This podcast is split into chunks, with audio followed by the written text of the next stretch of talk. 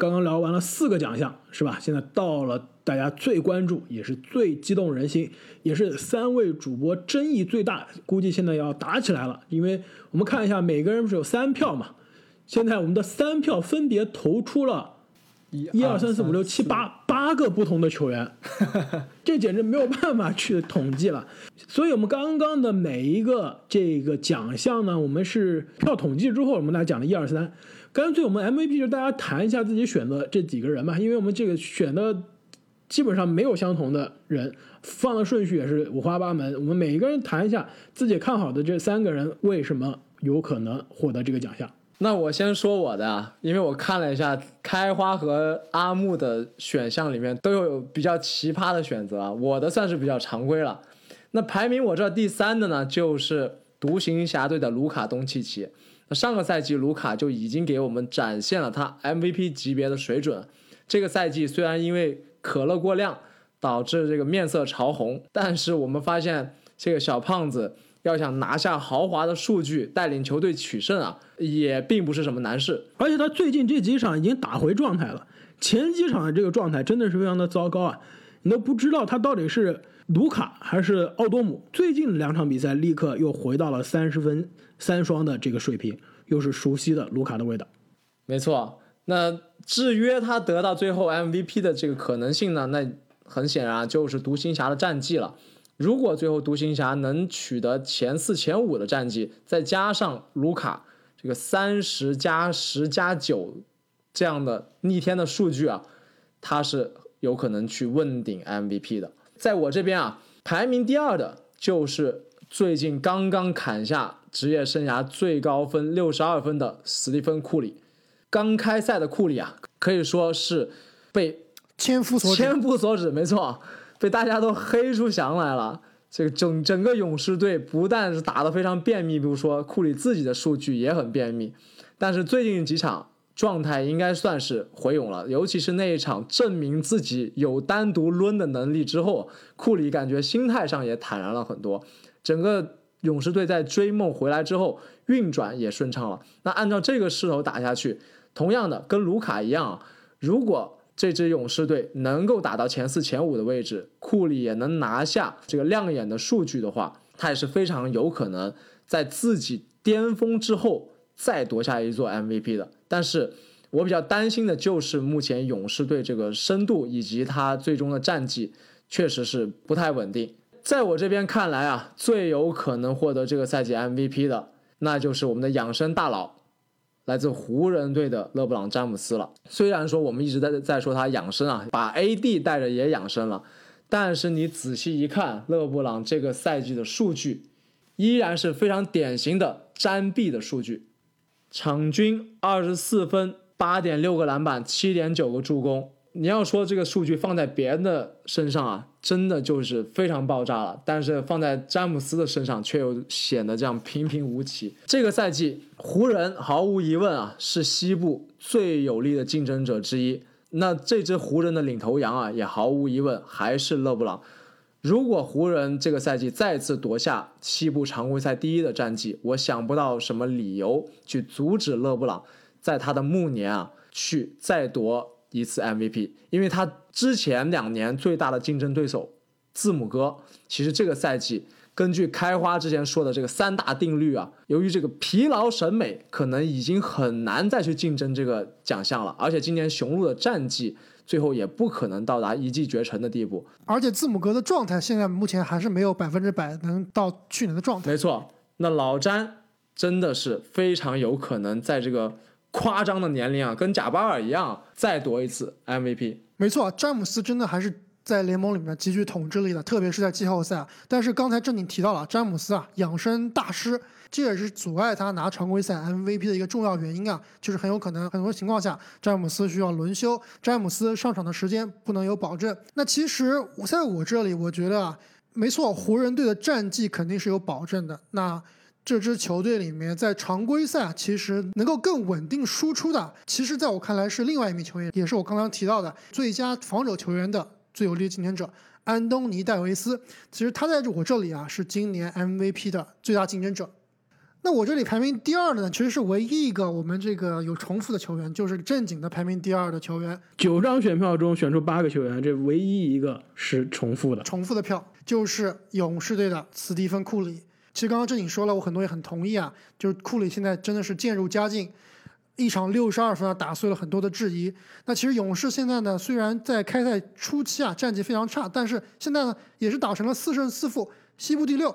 特别是追梦回来以后啊，这个换了这个发牌员，球队的进攻明显是感觉舒服了很多。勇士虽然是西部竞争非常激烈，但是库里如果能保持这个状态，场均能够得到可能超过三十分，带队呢杀入不要说前四吧，我觉得前六，也就是不打这个外卡赛啊，他的争夺 MVP 都是很有希望的。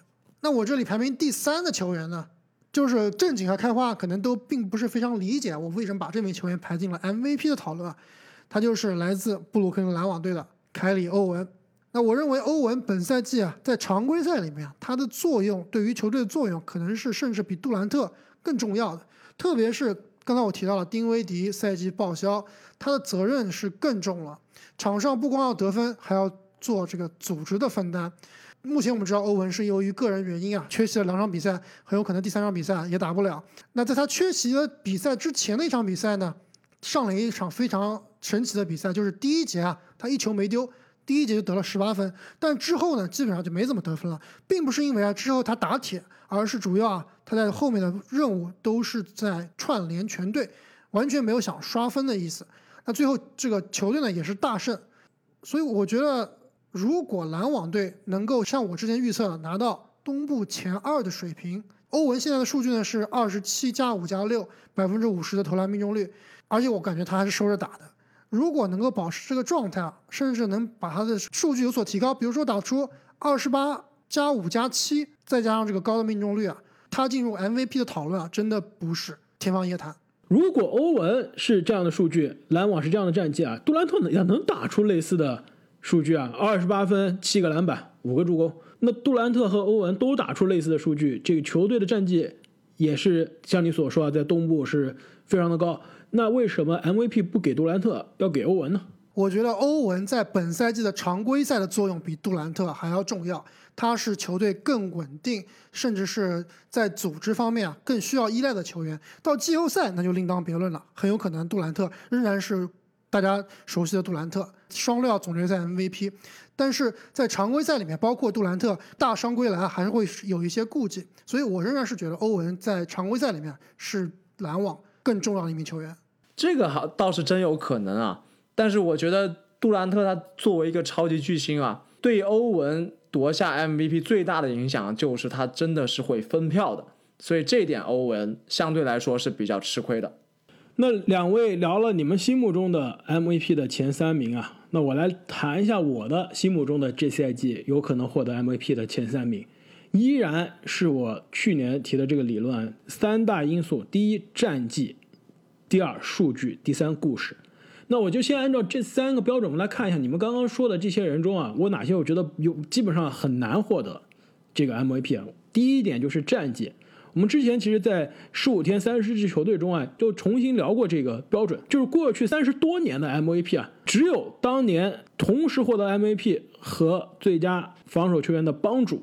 以及超级三双的韦少，这两个人的球队不是分区的前三名的，其他基本上都不说分区前三名的，都是分区前两名的。所以说战绩是最硬的一条线。如果你的球队的战绩不是分区的前两名，那离 MVP 基本上就不用讨论了。因此，我们很可能就要不得不排除我心目中这个我们小牛未来的希望卢卡。毕竟啊，这小牛或者说独行侠。球队的战绩离西部前二，这个赛季来看啊，至少还是有一定的距离的。两年、三年之后，我们再来看，卢卡可能是更有希望。哎，开花，你刚刚说这句话，好像是我之前在预测这个，在我们做小牛节目时候说的。当时你好像是觉得小牛可以排进前三啊？当时他还不知道他休赛期会喝这么多可乐。当时这你说这句话的时候啊，是我们在得分后卫的第一名之争的时候。十大得分后卫的时候，节目说的，当时我说的是拉斯维加斯给的 MVP 的票选的概率，卢卡是第一名。其实现在你再去看拉斯维加斯的概率，卢卡依然如果不是第一，还是第二。就是说市场是非常继续是看好卢卡是拿下 MVP 的。但是作为一个小牛的球迷来说，我是同意你的看法。对于小牛的战绩的，我是同意你的看法的。现在让小牛成为西部前二的球队啊，还是为时尚早。因此，这个卢卡，我觉得是以战绩是要排除了。同理，库里以战绩也不得不排除。我看了一下去年我们的选票啊，你们俩都是把库里放到了去年的 MVP 的第一名。我是去年都没有提库里啊，我的我的前三去年是没有库里的。今年你们俩又是非常的默契啊，把库里放到了不是都放到第一，是都放到第二。对，这已经是我最大的让步了。勇士常规赛西部战绩能有湖人好吗？不会吧？能有快船好吧？我觉得也不太可能。能有掘金，能有爵士，能有其他这些西部强队好吗？都很难。其实现在市场现在看来比掘金好，还是大大的有希望的。但是理性的来看，如果我们看看市场的预期啊，现在市场是预期勇士是在为季后赛的名额去做战斗的，是是争夺的是西部的第六、第七、第八的位置。如果勇士最后的战绩是在这个区间，那除非库里是打出当年韦少三十加十加十的水平，才能把这个故事说的动人、说的美满，去打动这些 MVP 的票选者，把一个球队战绩不在前二。甚至不在前六的这个球队的球星放到 MVP 的第一名，所以我和刚刚我和阿木都说了啊，勇士的战绩他需要达到前三前四，最差最差也要前六，可能才能进入 MVP 的讨论。你说的这个前八的话，肯定就不在讨论范围之内了。但是如果我们看历史的数据啊，过去三十年只有两个人战绩不是分区的前三啊，就是如果。前四、前五再获奖，那都是历史中例外中的例外的事件了。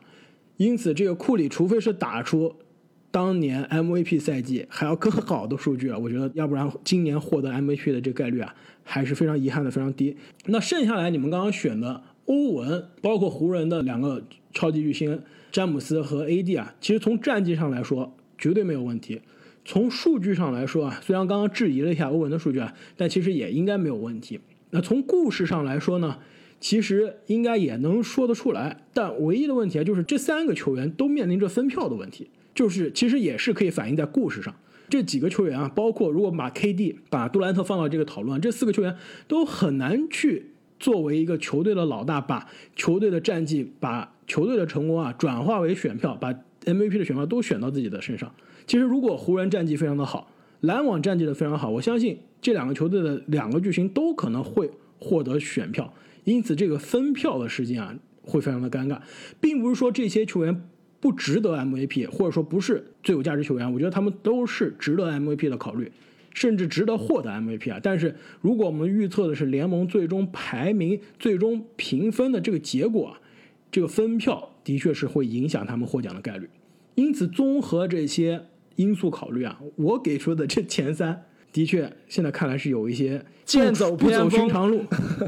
这也是因为我们今年这个赛季就是一个有可能是变数非常大的、变动非常多的一个赛季，所以与其是选大家都看好的人，我觉得我们应该选一些特别的，选一些剑走偏锋的，就是选一些冷门，反而可能是对了。所以我的第三名是字母哥，战绩首先排除字母哥呀，字母哥其实是最不可能的一个，故事已经讲不圆了。其实我原来的第三名啊更剑走偏锋，我放的是我们当时十五天三十支队里面我提出来的这个黑马 MVP 人选塔图姆。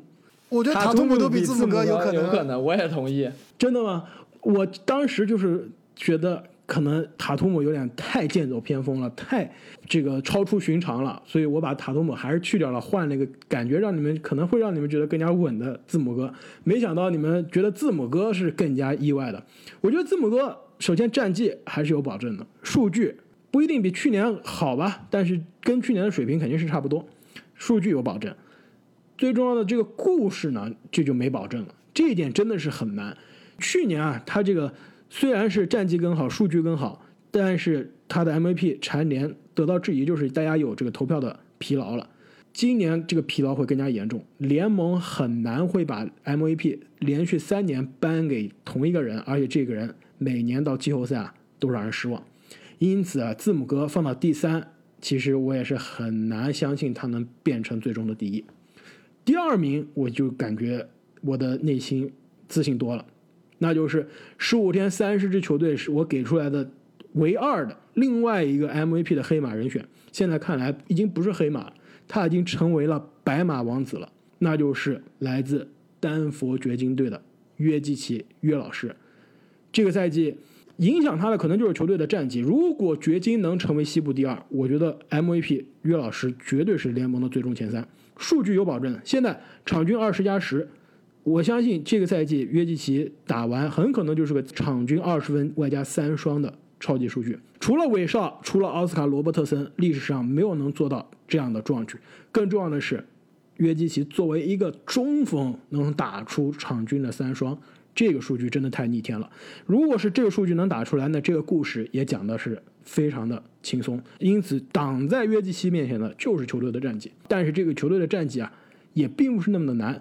毕竟球队去年就是西部的第三名，就是在季后赛中能打到西部决赛的水平。你不能简单的拿去年做对比啊，他们可是走了一个非常关键的防守人物。尤其对常规赛非常重要的格兰特，你要说战绩的话，我认为掘金要想打到西部第二，比勇士打到西部前四可要天方夜谭多了。没错，这就是为什么约基奇是我的第二名，因为我的第一名已经让我更加有信心了，那就是来自费城七六人队的大帝恩比德。就我们十五天三十支球队的时候啊，当时我有个疯狂的猜想，非常的疯狂。我当时说七六人有可能是黑马总冠军的人选，当时你们俩有一点震惊，对吧？嗤之以鼻。但是，没错啊。但是现在常规赛看来，是不是七六人让大家真的是眼前一亮啊？确实眼前一亮，但是总冠军还是天方夜谭。对我们今天讨论的不是总冠军，我们讨论的是常规赛的奖项。常规赛的战绩现在看来不是天方夜谭，东部第一。现在看来啊，是真的有可能啊。如果七六人东部第一或者东部第二吧，恩比德的战绩有保证。数据不用说了，恩比德应该是联盟中锋刷数据能刷出来的最好的之一。我们在这个十大中锋的节目中，阿木也为恩比德做出过辩护啊。这个中锋的数据，恩比德这绝对是没有任何问题。故事更不用说了，从去年可能是联盟最让人失望的季后赛球队之一。又双地不和，然后打出了这个奇葩的阵容，空间灾难。通过夏天的调整，通过换了主帅，成为了东部顶尖的豪强。双地哎，又找到了一起共同生存的办法。这个故事多漂亮！因此，放在恩比德面前，基本上是没有障碍。有数据，有战绩，有故事，这个 MVP 啊，很有可能就是恩比德了。那虽然之前做十大中锋排名的时候，我是把恩比德排到了。联盟第一中锋约基奇第二，那你现在把这个恩比德 MVP 啊排到约基奇之前，是不是也觉得这个恩比德啊有点被大家低估了呢？恩比德的确是被低估了，但是你要是单论谁是更好的中锋，约基奇这现在毫无疑问我心中最好的联盟的中锋。但是约基奇的这个常规赛的战绩啊，我们刚刚说了，在西部能进前二的确是很大的一个挑战。但是现在费城七六人已经是东部的战绩第一了。维持这个战绩的第一，现在看来其实并不是非常难。因此啊，其实这两个球员相比啊，更多比的是他们的这个球队战绩。因此，我把这最后的第一名的票投给恩比德。其实我们来看一下恩比德的数据啊，他的得分只比上个赛季高了一分，篮板和助攻基本上变化不大。那七六人的战绩啊，却有着天翻地覆的变化。更多的原因啊，我感觉他们这个赛季真正在队内的 MVP 对战绩提升最大的、最影响最大的人，很有可能是哈里斯啊。但是这哈里斯的，你确定不是小库里吗？呃，小库里当然也是非常重要，但是哈里斯的这个状态能保持多久，其实在我这里是有一个疑问的。而且小库里现在也也有可能很长一段时间打不到比赛。没错，这个。疫情猛如虎啊！现在整个联盟都岌岌可危。但如果真的像你所说，七六人能达到这个东部第一的常规赛战绩，那恩比德很有可能就是 MVP 的人选了。其实我非常同意正你刚刚所说啊，就是说七六人之所以目前来看打得这么好，它的主要因素啊，我觉得前三因素都不是双帝。第一因素可能就是里弗斯的到来，导致这支球队啊打得更有章法。第二呢，就是托比哈里斯的复活；第三呢，就是小库里啊强势加盟。在这支球队啊承担了之前甚至比雷迪克更重要的一个射手角色。那恩比德和西蒙斯确实，他们都有可能得益于球队的战绩，常规赛的战绩啊，能拿到比如说最佳防守球员，比如说 MVP。但是看这两名球员的这个发挥啊，我倒是觉得并没有给大家非常大的惊喜。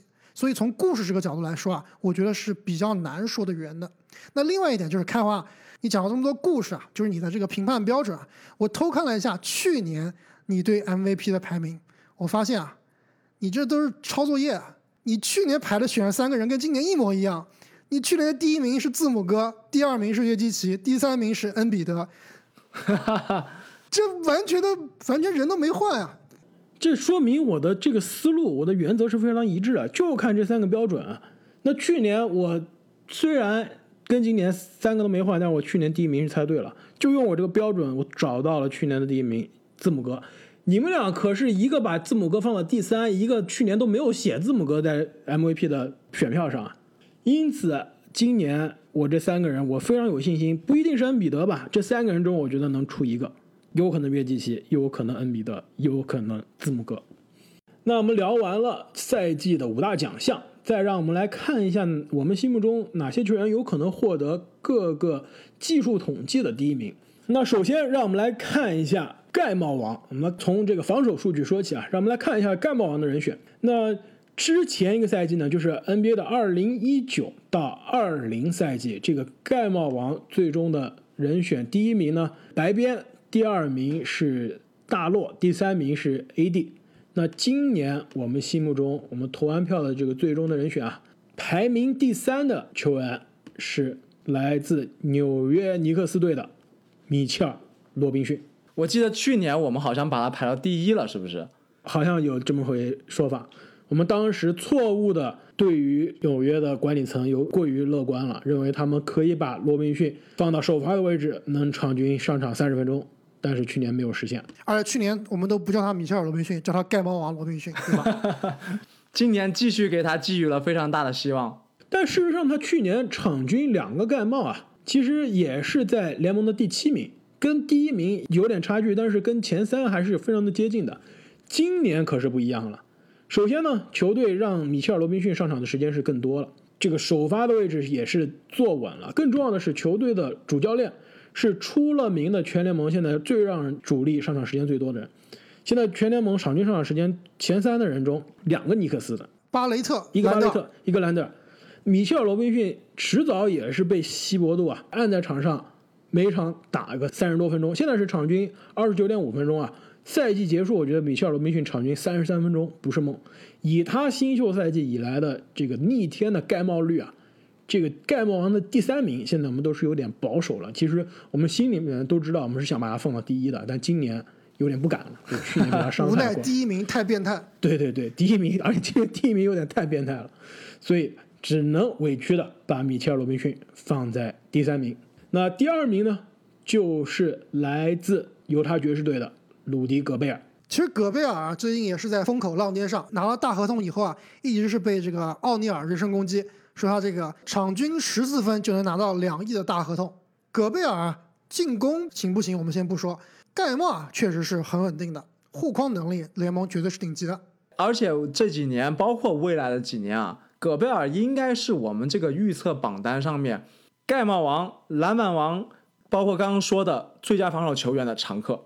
那么盖帽王排名第一的球员就是现在 NBA 新赛季领跑。盖帽榜，而且是已经领跑的有点夸张了，离第二名已经是拉开了，已经套圈了，像 F 一里面已经套圈了那个水平啊，那就是来自印第安纳步行者队的迈尔斯特纳。如果我没记错的话，特纳应该是两年前的 NBA 的盖帽王，是吧？对，去年萎了一个赛季，让我们大失所望，各种预测都被打脸了。之后啊，这个赛季又雄起了，场均现在是。四点一个盖帽啊！这个印象中已经是很久没有看到 NBA 球员有场均四个多个的盖帽了。虽然是这个样本数据啊，还是比较的小，不到十场比赛，但是赛季刚开始啊，特纳就奉献了两场比赛都是有八个盖帽，所以我今年非常期待特纳能够打出一个三双。不是说得分、篮板和助攻啊，是得分、篮板加盖帽的三双。聊完了盖帽王，再来看一下另外一个防守数据，那就是抢断王。其实上次我们一年多前做这个节目的时候，当时就说抢断榜每年这个前几名都是随机滚动的，最难猜也是变数最大的。那之前一个赛季呢，这个抢断榜的前三分别是本·西蒙斯、克里斯·邓恩以及庄神德拉蒙德，一个中锋啊，抢断榜前三，其实跟庄神。并列第三的呢是范乔丹。那新赛季我们心目中抢断榜的前三分别是第三名吉米巴特勒，第二名保罗乔治，那第一名也是去年这个奖项的获得者，那就是本西蒙斯。抢断王确实很难猜啊，我感觉包括朱霍勒迪以及猛龙队的欧 g 阿努诺比这样的球员都有机会去竞争这个抢断王的头衔。而且因为现在这个比赛。刚打了十场不到，样本量啊真的是非常小。你们知道现在抢断榜的第一是谁吗？而且这个第一也是跟第二拉开了一个圈位了。特纳不是特纳，是来自骑士队的拉里南斯，一个内线球员。这个除了庄神是内线球员可以抢断啊，这个骑士队应该好像特别特产这样的球员，估计就是庄神去了教他的。没错，南斯作为一个大前，场均两点四个抢断，现在是领跑抢断榜。我相信这个估计是量本太小了。赛季结束的时候啊，南斯估计都不在这个榜单的前十名了。那聊完了两个防守数据，再我们来看一下谁是我们心目中下赛季 NBA 的助攻王。首先呢，还是看一下之前一个赛季这个奖项分别是哪三位球员，那就是第一名詹姆斯。第二名吹杨，第三名卢比奥。其实跟卢比奥并列第三的呢，是来自独行侠的东契奇。那今年我们心目中的前三名，通过我们的票选啊，分别是第三名吹杨。那吹杨呢，现在虽然是在助攻榜啊，只排到联盟的第三名，但是呢，其实我非常看好吹阳今年有可能冲击第一的重要因素啊，就是全联盟几乎是排名第一的吃饼王。终于来了，卡佩拉。虽然卡佩拉上个赛季就加盟了老鹰啊，一直到最近才开始为老鹰出场。最会吃饼的人来到了这支球队，那吹杨很有可能轻松的成为最会做饼的人。我怎么觉得新晋的饼王是伍德呢？其实我没有把吹杨排到前三，就是跟我之前的节目我分析的一样，就是吹杨这个赛季球队来了博格达诺维奇，包括赫尔特的伤愈复出啊，这两名球员其实在进攻端都分担了很多球队组织的责任。那吹杨的这个助攻量很有可能是跟上赛季比会有所下降的。另外就是最近传出吹杨和他队内的接饼好兄弟柯林斯啊闹出了一定的矛盾，那如果这两个球员不和的话。也会影响吹杨的助攻数据，但是柯林斯的这个矛盾啊，是说他想要更多的出手权。那解决这个矛盾的最好的问题就是吹杨多给他一些助攻，多给他吃点饼，他就开心，他就饱了。排名第二的就是来自丹佛掘金队的中锋约基奇。我们在聊 MVP 的时候说啊，这约基奇现在场均三双啊，这个作为一个中锋，场均能有十个助攻以上，真的是非常的可怕。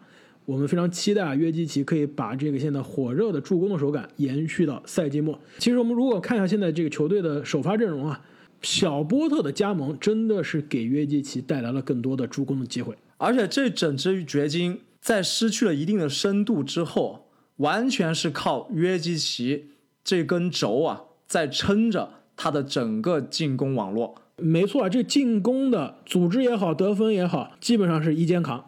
但是如果说有一个人比约基奇更能刷助攻，而且更稳定，那就要数来自奇才队的威斯布鲁克威少了，场均至少十个助攻吧。没错，那威少是我们三个都把他排到了助攻王的第一名。正像刚刚郑宁所说啊，威少他这个赛季打球啊是带硬性指标的。那之前其实，在 OKC 在火箭。他的目标是总冠军，但呢，无奈被交易到这支奇才以后啊，这支球队真的跟总冠军啊是有点远的。所以，我觉得威少他现在的职业生涯目标、短期目标，肯定不是说要让这支球队啊冲击总决赛，而是说要让自己的这个三双记录啊永远被人们记住，成为 NBA 历史上浓墨重彩的一笔。其实想想这也无可厚非啊。加上这支奇才队其实啊，在硬件上面他们是攻远强于守的，那其实身边的队友进攻还是相当给力的。这个助攻王对于威少来说，其实并不是一件难事。那么聊完了助攻王，再让我们来看一下篮板王。去年篮板王第一名庄神，已经记不清他是连续多少年蝉联这个榜单的第一名了。我们直接剧透吧，今年我们也把庄神放到了第一名，毫无疑问。没错，去年的第二名呢是字母哥，第三名是戈贝尔。其实篮板王啊，真的是有点无聊啊。我们今年我们的预测可能跟这个真的是非常相似。第三名我们预测的是恩比德，第二名鲁迪戈贝尔，那第一名就像正经所说啊，毫无悬念，庄神。我们去年预测的时候也是完全这个第一名就不用考虑了，直接填庄神就行了，闭着眼睛填。没错，庄神真的是毫无悬念，而且特别因为他今年是合同年，上场时间和使用率都是绝对有保证的，基本上就是笃定的篮板王了。那么聊完了四个奖项，最让人关注的也就是联盟的得分王的人选。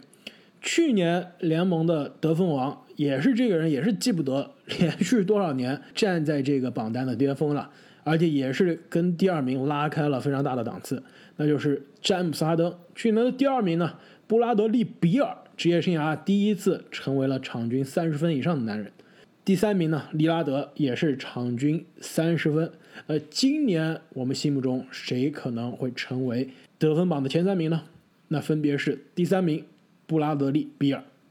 最近比尔也证明了他的单场得分爆破力是不输给库里、布克这样的球员的。刚刚砍下了六十分的高分，虽然在第四节显示出了一定的疲态啊，最后几投都没有中，但是毕竟也是六十分，所以这个赛季他绝对是得分王最有力的争夺者之一。而且之前我们担心的这个威少来了以后啊，会分走比尔的出手权，但是目前看来完全是没有这个情况。我们看一下目前联盟的这个使用率排名前几名的球员啊，比尔的使用率是百分之三十五点七，排名联盟第二，仅次于排名第一的东契奇。那其实我看一下排名前六的这些使用率的球员啊，比尔是唯一一名球员是没有组织压力的，他是可以全心全意来得分无。限开火，而且啊，还有刚才我们说这个势在必得想拿助攻王的威少啊，这个硬性指标放在这里，喂球绝对把比尔喂到吐。没错。其实我们如果担心威少抢走比尔的出手权啊，其实是多余的。上个赛季威少就证明了，他跟哈登在同一个球队啊，哈登照样是联盟的得分王，完全不受影响。而且今年我感觉韦少又又转变了，虽然三分球出手还是有些勉强啊，还是还是有点铁啊，但是他更多是做了一个专心的组织者。就好比这个比尔，这个每天在家就负责吃饭就行了。威少啊就是个大厨，每天都做各种各样的菜、各种各样的饼给比尔吃啊。所以比尔现在场均二十四点三的场均出手，联盟第一，这个跟第二已经拉开了档次。场均三十四点三分，录音的现在时候也是联盟的遥遥领先的第一名。但是其实非常讽刺一点就是啊，这个得分王的有力竞争者加上助攻王的有力竞争者，同时在一个球队，但是这支球队的战绩啊确实非常的差。我记得好像有一个得分王定律啊，就是当年的得分王是拿不到当年的总冠军的。就是说，这个球队如果得分的资源都放在极少数的人身上的话，对于这支球队的上限是有一定制约的。那我们心目中得分王的第二名就是来自金州勇士队的斯蒂芬·库里，同样也是最近刚刚轰下了职业生涯的最高分，一扫赛季初的状态的低迷。其实，如果不是勇士队现在的这个状态啊，库里很有可能不是这个奖项有力的竞争者，因为你看他拿下得分王的那个赛季，也就是他 MVP 的赛季，这个效率和三分球投的是多么的惊人啊！他一般来说，库里这个球员他不会去追求高得分的，他反而是用其他的更多的方式去带动球队。但是无奈这支球队现在因为缺少输出，不得不让库里背上更多得分的任务，所以可能会把他逼到一个高得分的位置。如果我没记错的话，其实我们去年预测这个奖项的时候都是非常看好库里，去年上个赛季能获得这个奖项，因为当时其实放在库里面前的这个可以说是非常不幸的这个境地啊是类似的，同样是没有克雷，而且同样是没有杜兰特，虽然今年身边是多了威金斯和乌布雷啊，但的确对球队的这个进攻贡献还是真的有限的。库里真的是不得不重新又拿回当年得分王的这个状态，才能帮球队重返季后赛。那排名第一的这个球员呢，其实最近现在状态还不如开赛时候的库里。一方面是休赛期是他的这个可乐没有比东契奇少喝，现在看上去肚子好像比东契奇还要大。同时呢，休赛期也是出没各种高级娱乐场所，但是至少他在高级娱乐场所还是在锻炼，对吧？导致现在这个状态呢，跟过去连续多年的得分王的状态还是有一定的差距，那就是来自休斯顿火箭队的詹姆斯哈登。虽然我们现在对他的状态有些质疑啊，但是论得分、论进攻，放在全联盟，他依然是不二的人选，依然是全联盟得分王最有力的争夺者。没错啊，虽然我们知道开花是哈登黑啊，但是他这里作为一个哈登黑，仍然把哈登的得分排到了第一名，这点我要给开花点一个赞，这叫做职业精神，绝对公平公正。而且这不是叫哈登黑，我是觉得哈登作为一个球队的领袖，在场外有空间去提高自己，但是在场上的哈登的得分的贡献，这是毫无质疑的，这绝对是我心目中他在联盟是独一档的。对，哈登真的是太稳了。没错，这赛季打下来啊，感觉没怎么出力，但依然是场均啊接近三十分，在火箭也好，交易走也好，他这个得分的数据啊是绝对都不会差的。那聊完了各大奖项，聊完了各项技术统计，最后让我们看一下激动人心的时刻，那就是我们大胆的预测一下联盟常规赛东西部的冠军，以及更加大胆的预测一下联盟的总冠军的归属。我看一下去年我们的联盟的常规赛的预测啊，五花八门，五花八门。我都记不到，但是我只记到正经是把七六人放到了东部冠军。我的前瞻性太好了，你知道吗？我这个预测提前了一年。阿木，你不要嘲笑正经啊！你放的也是七六人第一。我来读一下去年的选票啊，阿木只是西部第一，快船感觉其实并不是特别差，因为最后是西部第二。东部第一七六人现在发现的确是有点过于超前了，比历史的这个车轮快了两步。正经西部第一是犹他爵士啊，看来正经你不是爵士黑，你其实是爵士粉啊。去年他是康利的真爱当时康利还没开始打球呢，你知道吗？没错，真的是去年康利对你的伤害太深了。然后正经的东部第一同样是费城七六人。正经的总冠军也是七六人。阿木，你不要先先不要剧透啊，我们先看这常规赛的选票。然后我的常规赛选票，西部的第一是丹佛掘金，现在看来有点过于乐观了。当时掘金应该最后是第三名。东部的第一雄鹿，这算是猜对了。那我们再来看一下今年大家的选票会是怎么样，到底是有几张能选对？高度统一啊，今年这个选票真的是感觉我们是同生死共患难啊，要错大家一起错。东部我们现在只选了两支球队啊，那就是正经阿木非常坚定的放弃了他们去年的七六人，选择了我去年选择的雄鹿。我非常坚定的放弃了我去年选择的雄鹿，选择了他们俩去年选择的七六人，这个真的是非常的有趣。要不你们先来说一下为什么你们今年看好雄鹿？不管怎么样，雄鹿打常规赛真的还是太稳了，我感觉都不需要字母哥怎么发挥，靠一个米德尔顿就把对方治得服服帖帖的。加上今年这个霍勒迪啊，也是典型的非常善于打常规赛，所以雄鹿队啊，我觉得应该还是跟之前我们分析这个十五天三十支球队的时候一样啊，还是东部第一的最有力的竞争者。今年开赛以来啊，雄鹿这个状态确实没有去年那种摧枯拉朽的气势啊。而且我发现这个字母好像在尝试一些新的打法，感觉是要在为他季后赛突破做准备。但是我看了一下东部头部的这几个球队，其实他们的深度都很一般啊，包括开花你选的七六人队，他们现在也是主力状态比较好，但其实深度上面来说也不是特别的让人放心，所以我就选了一个最稳的雄鹿。就像阿木所说啊，漫长的常规赛过后，最后脱颖而出的还应该就是那一支基本盘最稳的雄鹿队。其实我很同意你们对于雄鹿的看法。如果这个奖项预测的节目真的是让我在赛季开始之前来做，我选的东部的冠军依然是雄鹿。但是呢，随着赛季现在打了将近十场的比赛啊，让我意识到一个问题啊，就是第一，字母哥也好和雄鹿也好，他们看了一下去年过去几年的季后赛啊，真正从东部脱颖而出的，都是当年在常规赛东部基本上半养生状态的球队。去年热火常规赛东部最终是并列第四的这样一个战绩，基本上常规赛一直在不说装死吧，但是一直是没有出全力啊。吉米巴特勒你就能看出来，季后赛、常规赛完全不是一个人，最终成为了东部的季后赛的冠军。在前面一年，猛龙常规赛打的也不是东部最顶尖，卡哇伊整个赛季常规赛基本上在半休息的状态，最后东部的季后赛冠军。再往前一年，骑士队离开了欧文、詹姆斯单独带队的那支骑士，也是常规赛不怎么处理，最后季后赛在大家基本上不看好的情况下，从第一轮。就打七场，也是最后进入了总决赛。所以字母哥也好，雄鹿也好，看一看这几支东部的脱颖而出的球队啊，基本上就是想想，我常规赛打那么拼干什么呢？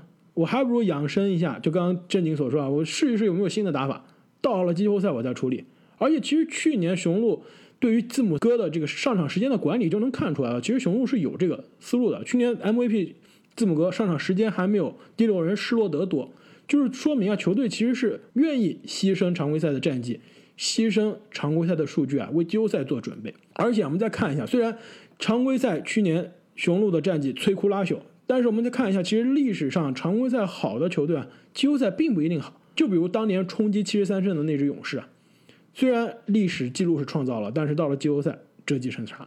去年的雄鹿从胜率上来说也是冲着七十胜上去的，但是到了季后赛折戟沉沙。因此，我觉得雄鹿啊，今年真的没必要，而且球队也意识到，也不会在常规赛跟大家多么较劲。因此啊，我没有把雄鹿放在第一，而是把七六人放在了第一。我倒是愿意相信这一支去年让所有人都失望，而且内部球队啊也传出不和的这支球队，在里弗斯新官上任三把火之下，愿意在常规赛至少是试一试，让大家看到一些惊喜。证明一下自己，而且也是树立自己的军心。因此啊，我非常相信七六人有可能成为东部的第一。而且现在常规赛打到现在啊，七六人已经是战绩领跑全联盟了。聊完了这个东部啊，西部我们的选票就更加的一致了，只有一个名字：天空飘来五个字啊，还没到那五个字的环节啊。现在只是常规赛啊，那就是湖人西部常规赛第一。我们的选票是非常的一致的。不像去年五花八门，去年被打脸了呀，不敢骚操作了呀，不敢信康利了是不是？主要是前一年啊，爵士就是西部前四的队伍了，你再加上一个康利，当时这个季后赛非常老辣的这种后卫，怎么想都是妥妥的要上升的。谁知道？哎，这你不要再对康利耿耿于怀了。今年的康利啊，看上去还是比去年好很多的。那我们来看一下这个湖人队啊，其实湖人队虽然我们三个人都是那么看好，其实也不排除到了常规赛深入之后啊，其实出现轮休，就比如说詹姆斯，比如说 AD 啊，开始轮流休息，为季后赛做准备。毕竟今年的常规赛第一是压缩了，赛程比较紧密，而且常规赛基本上后面就紧接着是季后赛。那对于这支目标是总冠军、是季后赛的球队来说啊，其实常规赛也没有必要多么出力，跟之前雄鹿一样。去年之所以湖人是让我们眼前一亮，非常的惊喜啊，也是因为是一支新的球队，他们是在利用这一支常规赛的时间在磨合球队，所以常规赛打的相对比较认真，跟之前我们熟悉的詹姆斯的球队还不太一样。那今年呢，其实这一个球队虽然来了很多新的帮手啊，其实它的大致的框架、大致的体系还是在的，用不着通过常规赛多么去认真的去磨合，其实完全是可以让主力多休息一下，为季后赛做好准备。保持大家的体力和健康。但是我们之所以还把湖人排在常规赛的第一啊，就是因为他们最大的常规赛竞争对手同城死敌快船队，也是一支非常喜欢轮休的球队。两个大腿，尤其是卡哇伊啊，也经常轮休，所以最后常规赛鹿死谁手啊？我们也是觉得更有可能是这一支深度可能在休赛期补充的更强的湖人队。但是到了季后赛，到了总决赛就完全不一样了。我们的选票啊非常的一致。我看了一下去年我们的选票啊，去年正经选择的总冠军是七六人啊，现在看来的确是早了一年，早了两年吧，有可能是早了两年，早了有可能早了五年。早有可能是早了五年，也有可能是晚了几十年。我是心机一个水平的好吗？这个看到了相信过程的最末端。阿木的选票是快船啊，其实去年在选择早了一，年，呃早了也是早了一年是吧？其实去年在选厘，失之毫厘。其实去年我们在录音的时候啊，这个选项其实看上去是非常合理的。当时很多人都是认为，包括 ESPN 的 Zach Lowe 啊，也是认为快船是当年最有可能夺冠的球队。但是到了季后赛，的确是有点失望。但是去年我总冠军可是选对了，选择的是最值得相信的、最可靠的季后赛詹姆斯。因此，我相信两位今年也愿意相信湖人的原因就是。当我们面对这么困难、充满变数、充满挑战的一个赛季啊，这个时候就要去相信最稳、最让人放心的球员和球队，那就是身经百战的勒布朗·詹姆斯，以及去年已经在最难、最不可能的环境下，在气泡中脱颖而出的那支湖人队了。我觉得现在让我们来看，赛季前我们认为湖人的档次是在联盟独一档的。看完这几场比赛，虽然湖人现在的战绩不是独一档啊，但的确并没有任何其他几个球队现在是有明显的实力可以挑战湖人队的地位。两位怎么看？其实今年跟去年一样啊，湖人队确实是一枝独秀，而且跟去年同样的是，唯一能够对湖人造成威胁的，可能造成威胁的，只有快船队。那通过上个赛季的季后赛的洗礼以及休赛期的补员啊，我也是觉得湖人队仍然是今年最有可能夺冠的球队。我的感觉是，湖人队这个总冠军，我觉得夺取的概率啊，甚至比他常规赛西部第一的概率还要高。如果今年他们没有夺冠的话，我会非常惊讶的。其实我不知道你们俩有没有这种感觉，今年的 NBA 啊，在开赛之前有点像当年这个杜兰特加盟勇士队的那个赛季啊，就觉得好像是还没开赛啊，大家就知道总冠军是谁了。这湖人现在这个满级号啊，真的是感觉所向披靡，真的是找不到对手啊。我觉得阿莫你这么早就下定论啊，还是有些为时尚早。毕竟啊，今年的这个赛季还是有非常大的变数的，而且很多球队啊也要适应很多新的联盟的要求、新的联盟的规定啊。其实我也是非常希望，一方面我是觉得湖人的确是在这么多变数中最稳的球队，另外其实我也是非常希望啊，在季后赛中让人看到很多更多的惊喜，甚至看到一些啊黑马的球队。那么聊完了新赛季我们心目中的各大奖项的预测，各大技术统计领跑的榜单，以及我们心目中预测的常规赛的东西部冠军以及总冠军。各位听众朋友们，你们有什么样的看法？也请大家在留言中告诉我们。而且我们也是再次感谢各位听众朋友们对于我们活动的支持。在我们前两期节目中啊，有留了几百条的留言，我们真的也是非常的感动。也希望大家可以顺手啊，在听完这期节目之后，给我们的节目打一个五星的好评，最好啊，顺带也把我们的节目分享给你身边一样喜欢篮球的朋友们。